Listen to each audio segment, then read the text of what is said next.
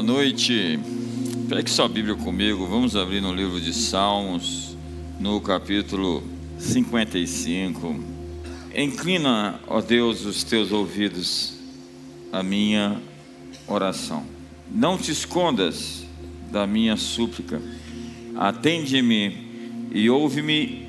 Estou agitado e ando perplexo por causa do clamor do inimigo e da opressão do ímpio, pois lançam sobre mim iniquidade e com furor me hostilizam. O meu coração está angustiado dentro em mim. Os terrores da morte me sobrevêm. Temor e tremor me apertaram. O horror me cobriu.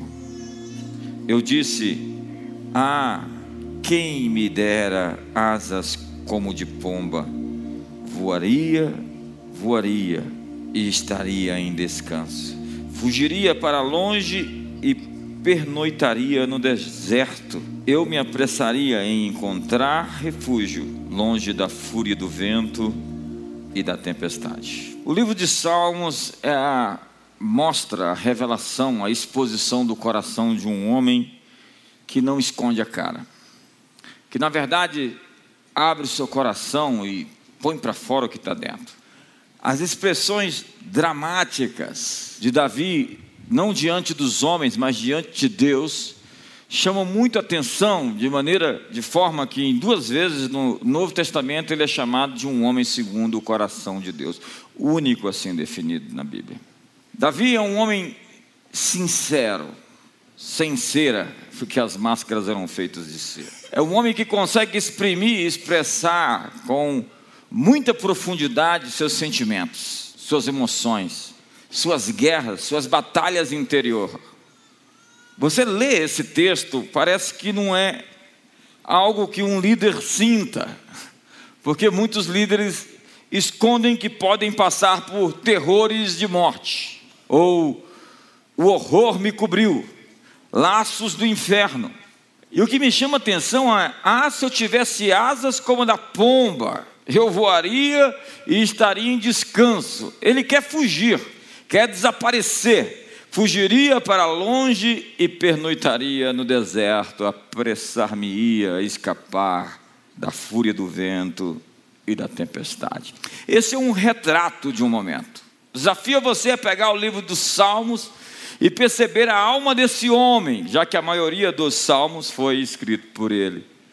Desafio você a ler todos os salmos e perceber alguém que sabe lidar com a angústia, que não a esconde, mas que consegue derramá-la diante de Deus. Você conhece a história? Davi vence tudo isso. Existem outros salmos tão dramáticos e até mais dramáticos do que esse. E ele consegue se afirmar através de atitudes, através de escolhas. Você conhece a história as escolhas de Davi lhe fizeram um rei, o maior de todos os reis da história de Israel, em que Deus diz que não faltaria descendente de Davi no trono de Israel por todos os tempos. Tamanha era a sua fidelidade. Davi fez escolhas. E essa é a grande máxima da ousadia divina de nos permitir fazer escolhas, tomar decisões e também ser responsabilizados por estas. O maior poder que nos foi dado é o poder de escolher. Você define as estações da sua, da sua vida por meio de escolhas. A escolha é sua, diga para o seu irmão do lado: a escolha é sua. Todos nós, como Davi, estamos lutando, disputando alguma batalha agora, hoje. Toda transformação surge de dentro. Para transformar o mundo, é preciso primeiro transformar a si mesmo. Porque quando você entra na batalha, você vai ser testado na sua estrutura, ver se você consegue, para fim de se manter, sustentar ou de derreter. O que separa os melhores do restante? O que separa os vencedores dos perdedores? O que separa o homem bem-sucedido daquele que não teve sucesso? O que possibilita uma pessoa vencer enquanto outras tombam? A resposta é atitude. A atitude é o critério para o sucesso. A diferença sempre está na atitude. Agora, o que é atitude? Atitude, em primeiro lugar, é perspectiva, é esperar o melhor, ainda quando há sombras e anúncios de tempestade. Você não resolve seus problemas ignorando-os, contudo, você também não os resolve se fixando neles. A propósito, mude o foco hoje, mude o seu olhar.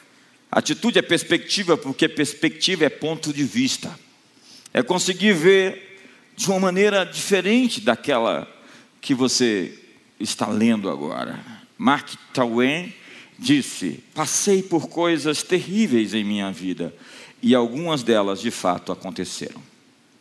As maiores ansiedades, segundo o Instituto Barna, estão relacionadas, em primeiro lugar, finanças, saúde, profissão, relacionamentos e brigas com os pais, atingir metas pessoais. É Augusto Cury que diz: dois homens estavam presos na mesma cela e olhavam pela janela. Um olhava para as estrelas e outro para a lama nas ruas. Atitude é persistência. Foi James Allen que disse: as circunstâncias não fazem um homem, elas apenas o revelam. Nenhuma sociedade jamais produziu homens valentes em tempo de paz. As circunstâncias difíceis fazem emergir grandes líderes. É o CEO da Chrysler, Lee Kuka, no seu livro Cadê os Líderes, que disse que os líderes nascem em momentos de crise. Observe, o tempo em que você mais cresceu foi no seu tempo de maior desafio. Alexander Fleming perdeu uma cultura de micro-organismos que mofou por causa de uma janela aberta e nasceu a penicilina. John Bunyan escreveu O Peregrino quando estava preso. Daniel Defoe escreveu Robson Crusoe também quando estava preso. Lutero traduziu o Novo Testamento confinado no castelo de Watzburgo. Beethoven compôs suas maiores peças sinfônicas depois que ficou surdo. E o maior orador da história da Grécia Antiga era Gago, Demóstenes. Fracasso não é ausência de sucesso. Fracasso é desistir de tentar. 90% dos que fracassam não são de fato derrotados, eles apenas desistem, dizia Paul Meyer. Atitude, atitude é superação. É a capacidade de recuperação. Quanto tempo leva para você se recuperar? Depois de cair na lona, depois de um soco no rosto, isso pode definir se você vai ser o campeão do MMA ou se você vai ficar para sempre legado aos porões da história. O estresse não vê cara, não vê gênero, idade, posição social. Hoje nós podemos observar o estresse nos animais, nas famílias, estresse social, estresse econômico. Estresse não é escolha. Se você está vivo, está sob estresse. Estresse significa desgaste. Um automóvel sofre estresse. Seu corpo está sob estresse, seus pensamentos, suas células. Na verdade, o estresse pode ser muito bom, ele pode te fazer até bem, porque você foi feito para se recuperar. Corte o seu dedo e todo o seu corpo vai se levantar para reconstruir. A vida prospera na adversidade porque nós fomos feitos para lutar. A nossa natureza é a guerra. Nós somos guerreiros. Nós somos uma raça de gente que luta. A palavra ormel é a palavra grega que significa excitar, que vem de uma, um princípio da física, a hormese. A vida se desenvolve na adversidade. É na adversidade que você cria músculos quando você pega aqueles pesos na academia. Então, você desenvolve músculos quando você levanta pesos. A vida precisa de ação e de pausa. Ação e pausa. Ação e pausa. Isso significa colocar ritmo na existência. É o princípio da oscilação. Estresse e recuperação. Você já viu o ritmo da UTI lá no hospital? Ele é assim. Se ele sobe e desce, sobe e desce. No momento em que ele fica linear, já era. A maior indignidade é a derrota sem luta, é desistir sem dar o máximo que poderia se dar. Você percebe a lógica da progressão dos exercícios físicos como uma lógica de cansaço e recuperação. Nós somos feitos para nos recuperar. Corte uma árvore no seu tronco, ela vai lutar para viver.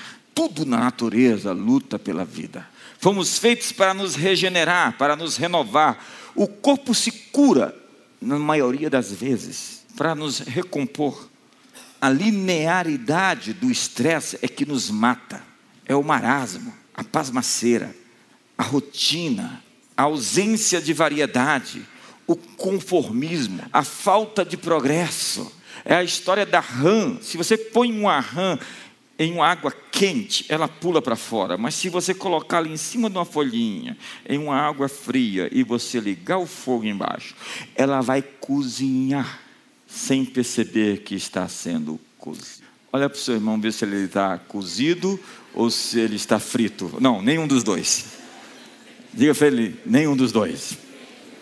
Atitude é transformação. William James, considerado o maior psicólogo da história dos Estados Unidos, disse: A maior descoberta da minha geração é de que o ser humano pode mudar sua vida modificando seus pensamentos. Você pode escolher seu modo de pensar. Lutero dizia: Eu não posso proibir que os pássaros voem sobre a minha cabeça, eu posso proibi-los de fazer ninhos nela. Você não é o que pensa ser, mas é o que pensa. Para mudar o que você faz, mude o que você pensa. Mude o que você pensa sobre você. O que você pensa sobre você define o seu comportamento. Mudança de atitude é resultado de mudança de ideias. Você pode mudar onde está mudando o que você pensa. Você é o que é e está onde está porque é isso que você tem na sua cabeça. Se você tivesse uma outra cabeça, você estaria em outro lugar. A propósito, o maior presente que você pode dar a uma pessoa é um novo sistema de crenças, uma nova ideia acerca de si mesmo. Dê uma visão a um homem. Atitude é enfrentamento. As pessoas dominadas pelo medo ficam onde se sentem seguras. A vida é realmente perigosa e prejudicial para a sua saúde. E no final, irá matá-lo. Por isso, tomara que você aproveite o máximo. Enfrente seus medos. Faça exatamente aquilo que você acha que não consegue. Mas nunca siga o seu sonho para o seu sonho sem pensar que você não será resistido. Tenha planos de longo prazo. Porque quando você pensa com longo prazo, você pode esperar que em alguns momentos você vai ter reveses no caminho, mas nunca deixe de olhar para o alvo, a meta, o objetivo. Atitude é responsabilidade. Responsabilidade. Responsabilidade é a habilidade de responder. Atitude não vem de fora, ela vem de dentro. Atitude é uma questão de escolha. Escolha. Você é o maior responsável pela sua própria vida.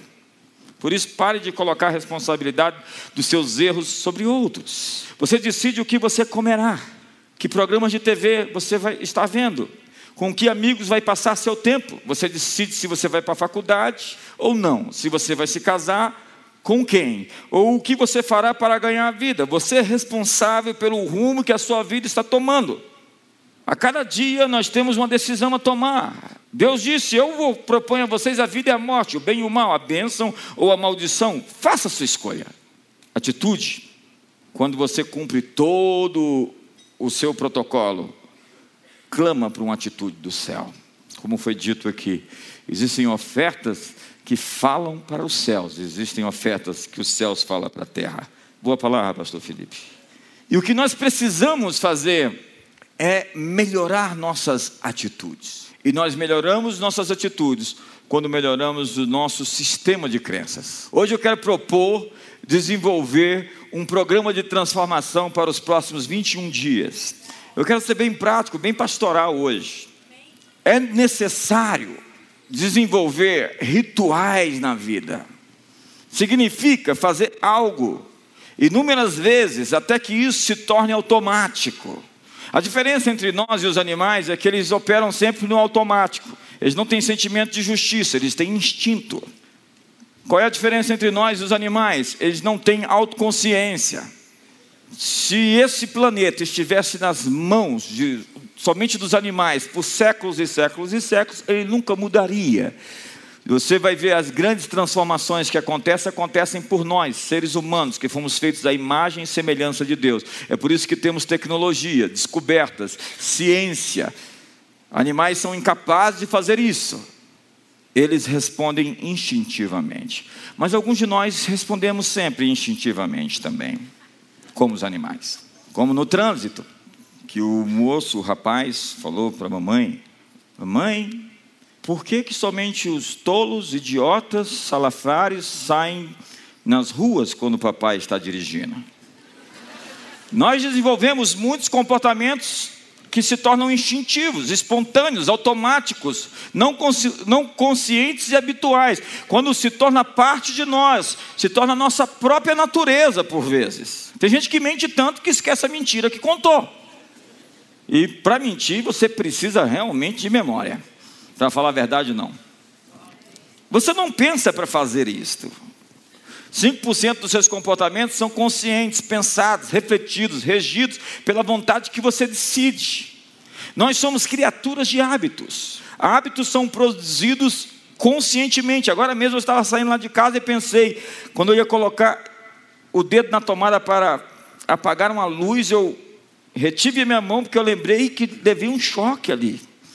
E aquele choque criou uma lembrança. Então, todas as vezes que eu vou apertar aquela tomada, eu lembro do choque que eu levei.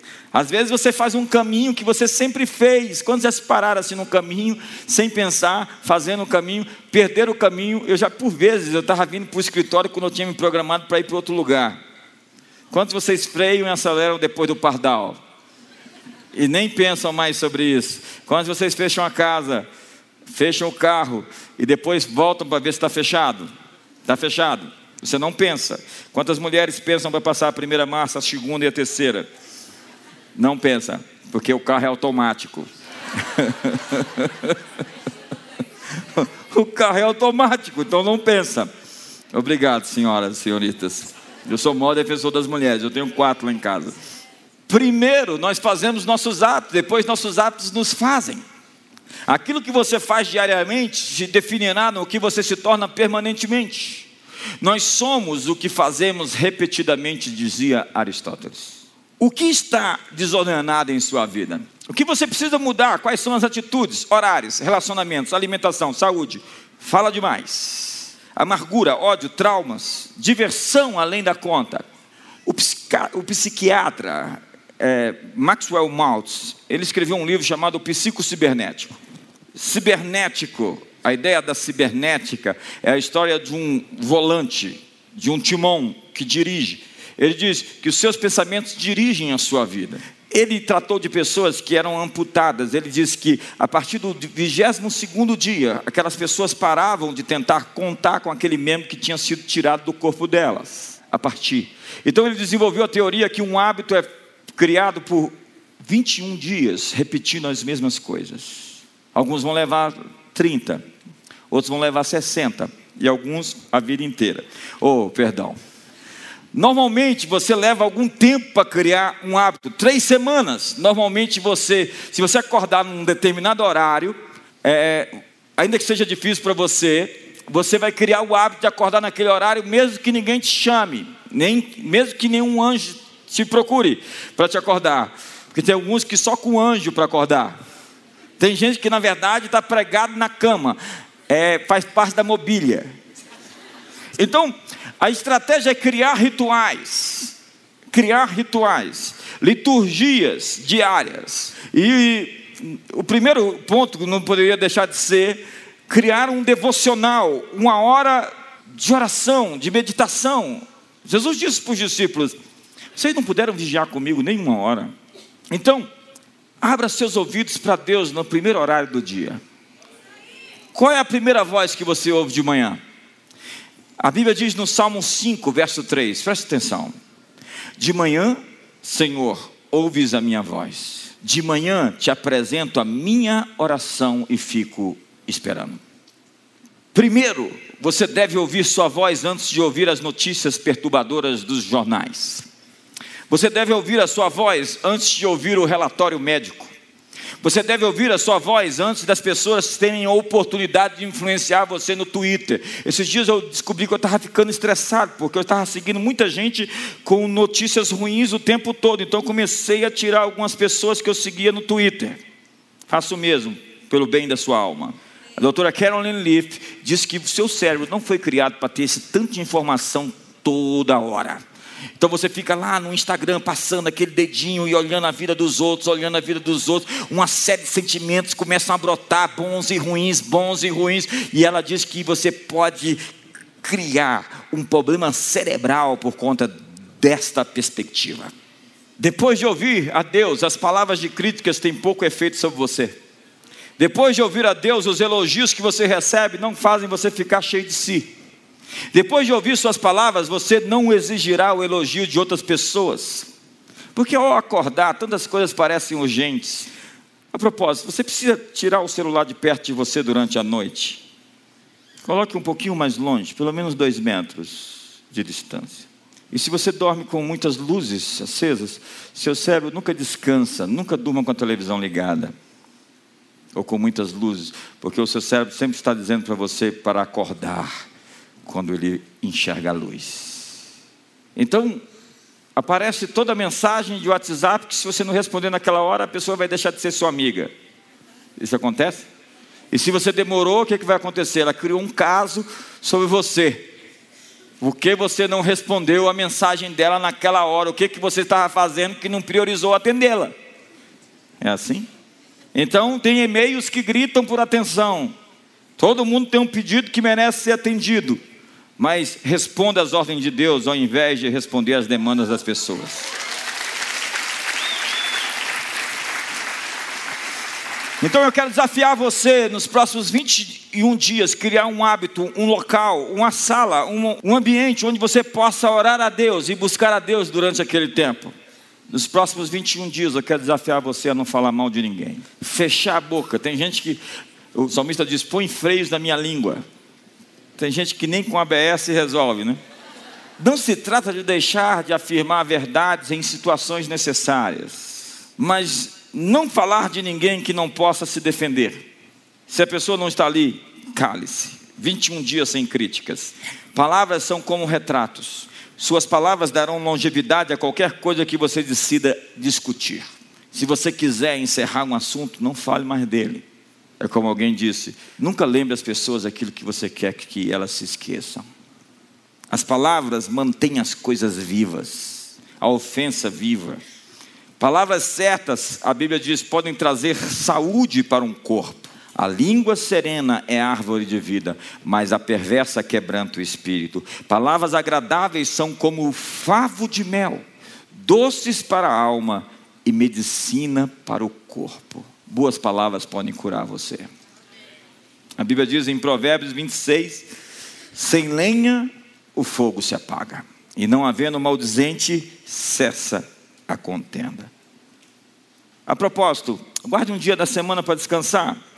O descanso é sagrado, está na Bíblia. Aproveite bastante. Porque no dia que você for descansar, o diabo vai jogar tanta seta na tua cabeça, dizendo que está tudo errado na tua vida e que você vai morrer porque está descansando. Deus trabalhou seis dias, no sétimo dia descansou e o mundo não acabou. E Ele é Deus. Pare de tentar controlar as coisas, você não consegue controlá-las. Confie, porque é no vosso descanso, na vossa confiança, que está a vossa força. Isso significa trabalhar com afinco e descansar de verdade. O descanso é sagrado. Outra coisa, ponha-se em movimento. Jesus andava cerca de 20 quilômetros todos os dias, você sabe disso? Não existem atalhos para nenhum lugar que você deseja visitar que vale, vale a pena conhecer. John Maxwell diz: pagamento agora, divertimento depois. Divertimento agora, pagamento depois. O caminho mais fácil normalmente nos leva a lugares menos interessantes. Lembre-se, a porta é estreita e largo é o caminho que conduz à perdição. Mas para isso é preciso lidar com as desculpas. Existem duas atitudes na vida: realização e desculpas. Decida qual delas você aceitará em sua vida. A vida de muita gente consiste em tentar arrumar uma desculpa do porquê não conseguiu vencer. Tem gente já está até planejando a desculpa, porque não vai dar certo.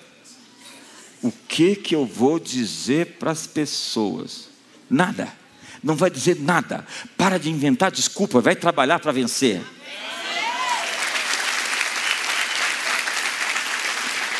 Na verdade, quando você não quer fazer algo, tanto faz a desculpa.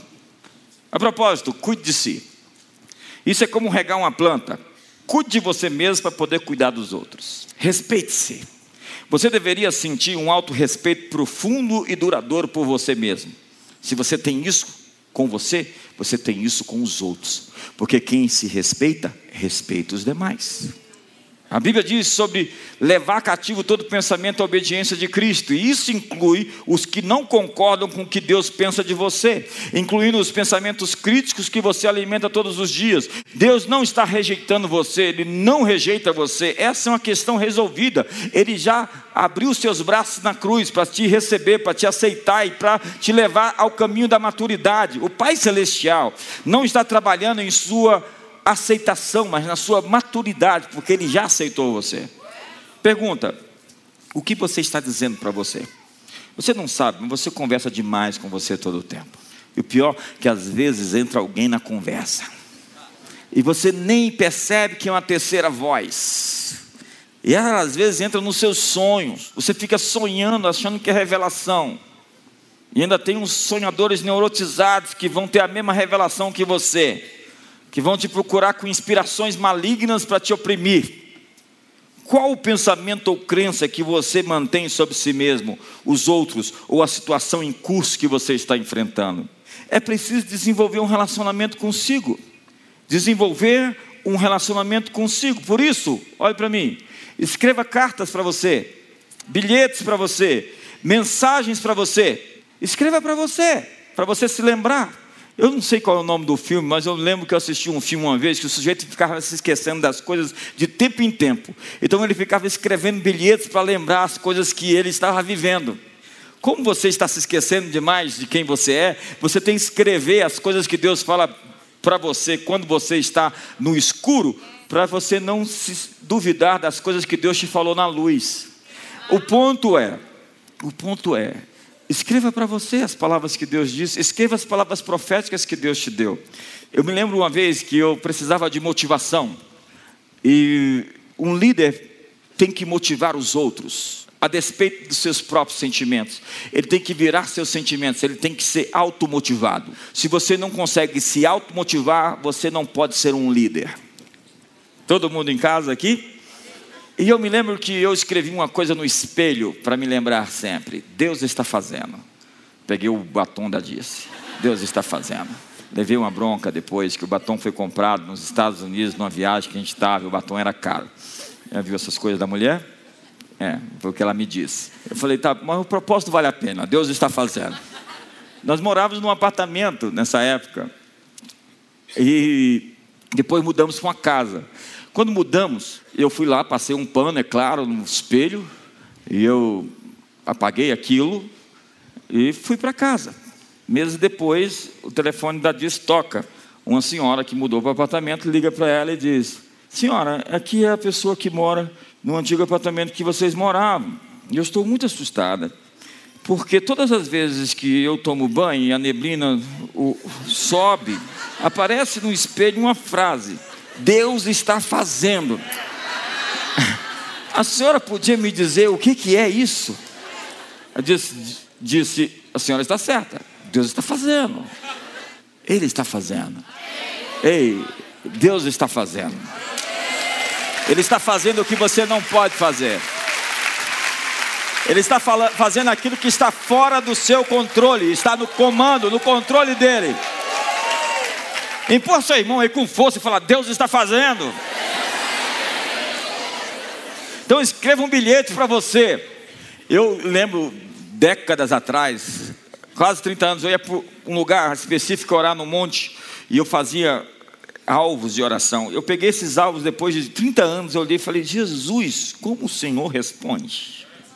Autoconsciência é a sua capacidade de se perceber, se discernir, de olhar para dentro de si, além do relacionamento que você tem com o seu Criador, pergunta: qual é o relacionamento que mais importa depois do seu relacionamento com Deus? Creio que a resposta é você mesmo. Como você sente sobre você vai afetar a forma como você trata os outros. Se você se sente derrotado, humilhado, você sempre vai tratar os outros de maneira a tentar puxá-las para baixo. Arrogantes são pessoas inseguras, com baixa autoestima. Quando você vê uma pessoa orgulhosa, arrogante, você fala assim: tadinho dele, né? Coitado, Jesus, ajuda ele. Porque é assim de verdade. Pessoas que não estão bem resolvidas consigo, elas tentam. A miséria pede companhia, já viu aquela história? A miséria pede companhia. Vamos passar. As pessoas são diretamente afetadas pelo seu estado. Tem marido que usa a esposa e os filhos como para-raio. As pessoas podem sentir quando você realmente desfruta da sua própria companhia. Tem gente que não gosta da sua da solidão, porque ele não gosta de estar com ele mesmo. Ele se odeia. Você está com você mesmo agora? É, porque um louco é uma pessoa que perdeu a conexão consigo. Eu espero que você esteja com você agora. O relacionamento que você tem com você é a descoberta mais valiosa que você pode fazer. Porque a maioria não sabe que tem qualquer relação consigo mesmo. Por quê? Que Davi nos Salmos, lê os Salmos, fica falando com, com ele o tempo todo. Ele fala a sua alma como se estivesse conversando com um amigo. Então escreva um bilhete para você, se elogie, converse consigo, porque há muitas pessoas que estão se sabotando o tempo inteiro. Tem períodos de autoaversão e de ódio a si mesmas. Pessoas que se odeiam, odeiam os outros. Ame a Deus, diz a Bíblia. Ame a si mesmo e depois ame o próximo. A palavra de Deus diz assim: ame ao próximo como a si mesmo, porque você nunca conseguirá amar ao próximo além de si mesmo. Então, pessoas que realmente, verdadeiramente estão bem resolvidas consigo, são bem resolvidas com outras pessoas. E se amar além da conta, não é se amar de verdade, isso é narcisismo, que já é um outro extremo da mesma vara. Inferioridade e superioridade representam a mesma carência afetiva. Alguém que se sente inferior ou superior é de fato alguém que carece de valor próprio. Dá um sorriso para o seu irmão, eu acho que está bastante tenso agora. Então cuide de si mesmo para poder cuidar das outras pessoas. Mude a sua alimentação. Para de comer coxinha, pastel e caldo de cana no almoço, sanduíche. Quem sabe você tem que começar uma dieta, 21 dias, dieta, sem glúten. Ficou chato agora esse negócio de glúten, né? É importante para você. Faça um check-up, vá ao médico, faça alguns exames, não tem problema. Se você for diagnosticado com alguma doença, a gente vai orar, Deus vai te curar e você vai viver muito tempo. Sei por que, que você está com medo? Vá ao dentista, trate dos dentes, cuide do mau hálito. O mau hálito é terrível, porque você não sabe que tem, mas os outros sabem. Melhore sua postura, melhore sua aparência, restaure relacionamentos quebrados. Esses 21 dias, pense nisso. A sua adoração, ela pode ser retida se você tiver um problema mal resolvido com alguém em que você seja culpado.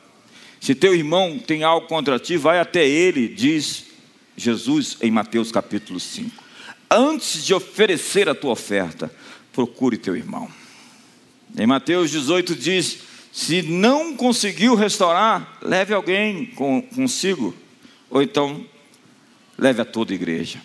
E algumas situações carece de restituição. Restitua as pessoas que você machucou. Isso significa colocar a vida emocional em ordem, reparar as brechas. Nós criamos o próprio significado das coisas. Nós criamos o próprio significado das coisas. Tem coisas para você que se chama, que se define por algo, mas para que outros não significa nada disso. Porque você vê as coisas não como elas são, você vê as coisas como você é. Então, é preciso ressignificar suas experiências da vida, dar sentido novo às coisas que lhe aconteceram. Para isso, nós precisamos evocar a ideia de soberania ou de conspiração divina. Quando você reconhece que Deus é soberano e que Ele conspira pelos seus filhos, você pode estar certo de que qualquer problema qualquer situação vai favorecer você. Quando você tem essa confiança, quando você acredita nisso, qualquer coisa, qualquer coisa, diga comigo, qualquer coisa. Pense numa coisa ruim, qualquer coisa vai favorecer você. Todas as coisas cooperam conjuntamente para o bem daqueles que amam a Deus. Se você amar a Deus de verdade nessa situação, Deus vai realinhar aquilo que é contra você para ser por você. Aquilo que é contra você está ficando agora em seu favor. Deus está mudando tudo aquilo que é contra você para favorecer você. Me ajuda aí, irmão. Olha para o seu irmão e fala assim: vai dar bom, vai dar bom. vai dar bom. Então escreve lá no espelho: vai dar bom. Isso significa então fazer um, um serviço de ecologia emocional e reciclar o que lhe é dado. Recicle o ódio que lhe foi dado. Transforme os elementos que chegam até você Transforme sua frustração em energia. Qualquer coisa tem um ponto em que você pode se aproveitar dela. Pegue o ponto onde você pode se aproveitar disso que está lhe acontecendo. Vai dar bom. Vamos lá, vai dar bom. O desafio de você não vai vencer, você não vai vencer. Transforme isso em combustível para vencer. Vou vencer e você vai ver. Deus vai preparar uma mesa perante mim, na presença, para mim, na presença dos meus inimigos. Então deu um novo significado às suas derrotas. Foi um momento. Você entende, tem que entender a, a, questão de campanha e de guerra. Campanha de batalha. Você pode perder uma batalha e pode vencer a guerra. A questão é, no caminho para a vitória, você pode ter alguns reveses. E é por isso que você tem que olhar para o alvo final, porque no final vai dar bom. Napoleão Hill declarou que cada adversidade traz em si as sementes de um equivalente ou maior benefício de sucesso. Descubra a crença fortalecedora por detrás de seus conflitos que pode dar a eles um novo significado. Um novo significado. Pegue algo e escreva, torne visível para você o que você precisa dar um significado diferente. Outra coisa, cultive o hábito de dar. Ministre a outras pessoas. Seja um doador. Tire tudo aquilo que você não usa do guarda-roupa. Faça uma limpeza e até aquilo que você usa você pode dar. Procure alguma coisa para dar. Guarde dinheiro no bolso nesses 21 dias e espere até sentir o impulso de doar para alguém. Eu estava procurando você. Eu quero te dar 500 reais. A pessoa mesmo. Tem gente que fala assim: não, não precisa. Não, você responde: se você for alvo, deixa Deus te usar. Treine seu espírito para doar. Leia livros. Leia bastante livros. Há um autor que diz que uma estação da sua vida pode ser mudada por um livro que você leu. E eu posso lhe falar sobre livros que eu li que mudaram a minha vida para sempre. Alguns deles estão lá na livraria. Passe lá. Ouça boas mensagens. Coloque boa música na sua vida. Música em casa, música no carro. Não é aqueles batuque não, irmão, aqueles balagadã, aquela hip hop, funk das. Não. Organize seu sono. Faça um ritual para dormir, uma preparação. Compre um pijama. Eu estava pensando essa noite, para que que coloca naquelas que coloca o travesseiro, como é que é o nome? Fronhas. Para que que faz aqueles desenhos que fica picotando você, bordado? Eu pensei, que estupidez é essa? Quem inventou essas coisas? Alguém aqui faz esses bordados? Mude de profissão agora. Você está atormentando as pessoas. Alguém aqui se sente como eu também? Muito obrigado, eu não estou sozinho. Organize sua agenda. Tem gente que reclama falta de tempo. Você tem a falta de organização. Seu tempo é sua vida. Tempo é a moeda da sua vida. Quantos anos você tem? Os anos que você tem é o tempo da sua vida. Se você está gastando sua vida de maneira errada, o seu tempo você está procrastinando. A propósito, cheque as suas amizades. Próxima vez você vê um grande amigo, olhe para ele assim de cima e embaixo. Pergunte para ele: você pertence ao meu futuro ou você pertence ao meu passado? Está fazendo 30 anos que a gente se conhece, né? Você pertence ao meu futuro ou pertence ao meu passado? Ao futuro. A gente vai envelhecer, envelhecer juntos. O Pedro a gente já. Não, Pedro, ele envelheceu juntos, eu não. Obrigado, Pedro, te amo. Também te amo. Esteja perto de pessoas positivas, para escutar coisas positivas. Proteja a si mesmo. Você não pode andar com pombos e voar como uma águia. Leões só tem companhia de leões. Procure outros como você, outros iguais a você. Leão não anda com outra espécie, só anda com leão. Então, se o rapaz quer namorar com você e já chega te chamando de gatinha, é o cara errado. Tá certo que tem uns leões sem juba, perderam o cabelo, mas estão fortes e vigorosos, poderosos. Seu rugido está fazendo tremer a savana.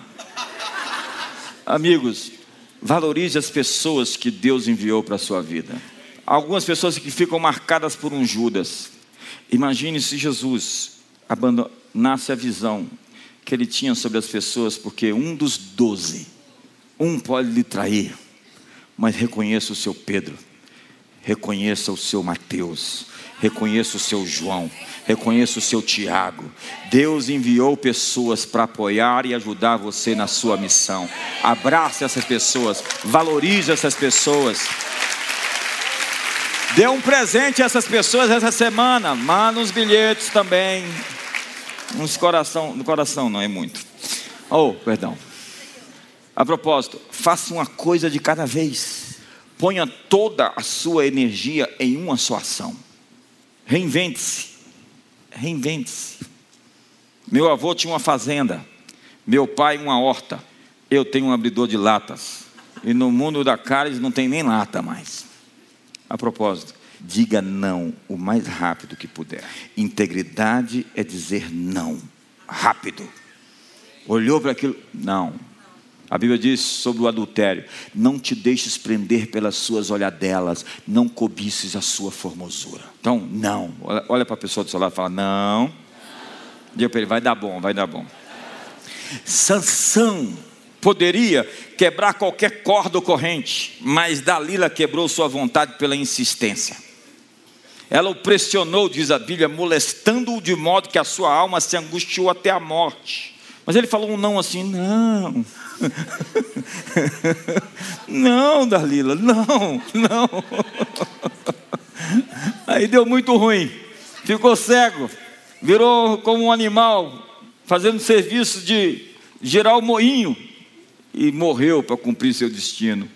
O problema de Sansão foi que ele não deixou o ambiente da tentação. Ele até gostava e acreditou que poderia se livrar sempre que precisasse. Mas ele estava errado, a história mostrou isso. José foi exposto à mesma estratégia. A Bíblia diz que a mulher de Potifar falava com ele dia após dia, mas ele não a ouviu para se deitar com ela ou para estar com ela. Ele tinha uma persistente tentação na vida, mas se recusou a ficar em sua presença por mais tempo do que necessário. Ambas as mulheres foram persistentes, mas um escapou e o outro foi capturado para terminar a sua corrida, às vezes exigirá que você fuja. Grande favor, muitas vezes vem antes de um ataque, e maior favor segue se o ataque é vencido. José nunca podia cumprir seu destino se ele tivesse caído nas mãos da mulher de Potifar. Não ouça o inimigo. Satanás está sempre falando uma mentira para você e ela é tão sutil que pode parecer que você está falando para você mesmo. Se é a verdade que liberta você, é uma mentira que mantém você em cativeiro. Qual é a mentira que aprisionou você? Quais são as coisas que você acreditou sobre si mesmo que estão impedindo você de cumprir seu destino? Entenda, você será criticado. E quando isso acontecer, não vai para o canto dizer por que Deus, por que Deus? Isso vai te impulsionar para o seu sucesso. Os críticos de Neemias diziam que ele estava em uma viagem de ego, recebendo profetas para falar bem dele e só para se enriquecer. Os críticos de Paulo o chamavam de louco, tolo, tagarela. Os adversários de Cristo disseram que, eram, que ele era controlado por um demônio. O que estão falando você, sobre você? Não interessa. O que as pessoas pensam sobre você não é problema seu. Então, para de tentar se defender. Se você está servindo a Cristo, você tem quem lhe defenda. Como diz as Escrituras. Um só é o juiz e o legislador. E quem és tu que julgas o servo alheio se está em pé ou se está caído? Está em pé para a glória daquele que o levantou. Por último, é, seja grato. 21 dias de gratidão.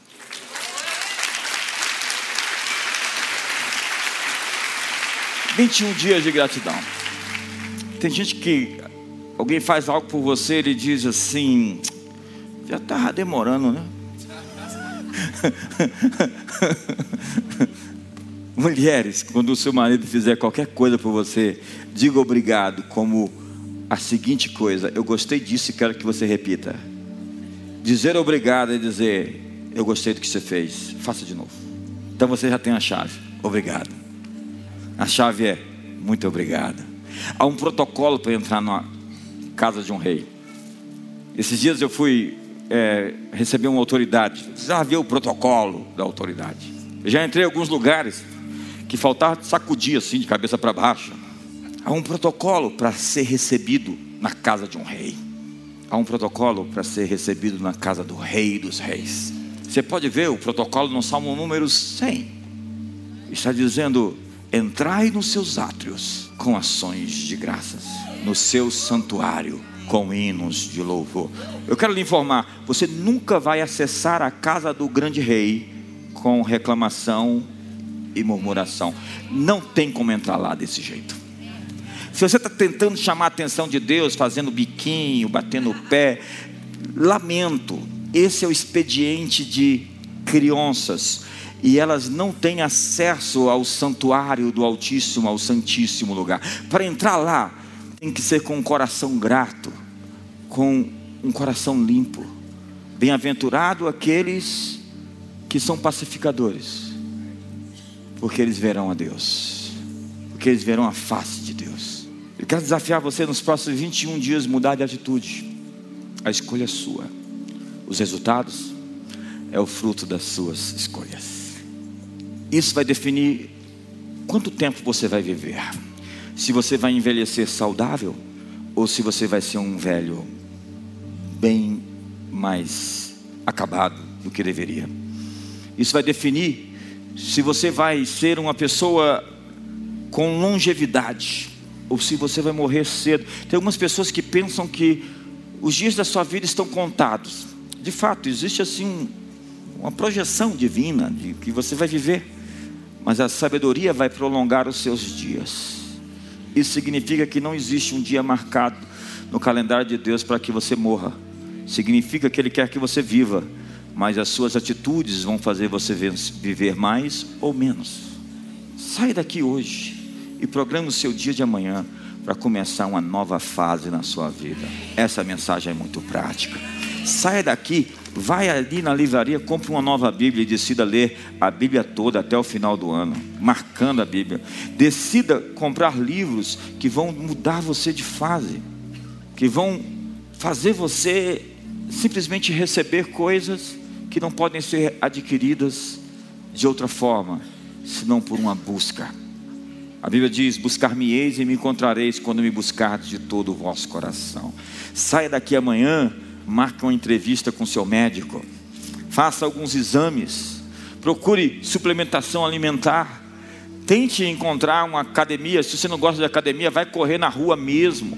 Esses dias o Murilo não estava aqui, mas esses dias o Murilo estava lá no Lago Sul correndo, emagreceu. Falei, faz bem para você. Então, feche a sua boca. Não saia você, da sua boca nenhuma palavra torpe. E se unicamente a que for boa e transmita graça aos que ouvem. Faça um investimento sobre a sua família, sobre os seus filhos. Faça um investimento em você mesmo, na sua aparência. Doe aquilo que você não usa, que está lá parado. Abra um caminho para que outras coisas cheguem até você. Doar é isso, dai e vos será dado, boa medida, recalcada, sacudida e transbordando. Você é um mordomo de coisas. Deus vai te cobrir, vai te cobrar de cada uma delas. Seja um bom administrador das coisas de Deus. Fique de pé.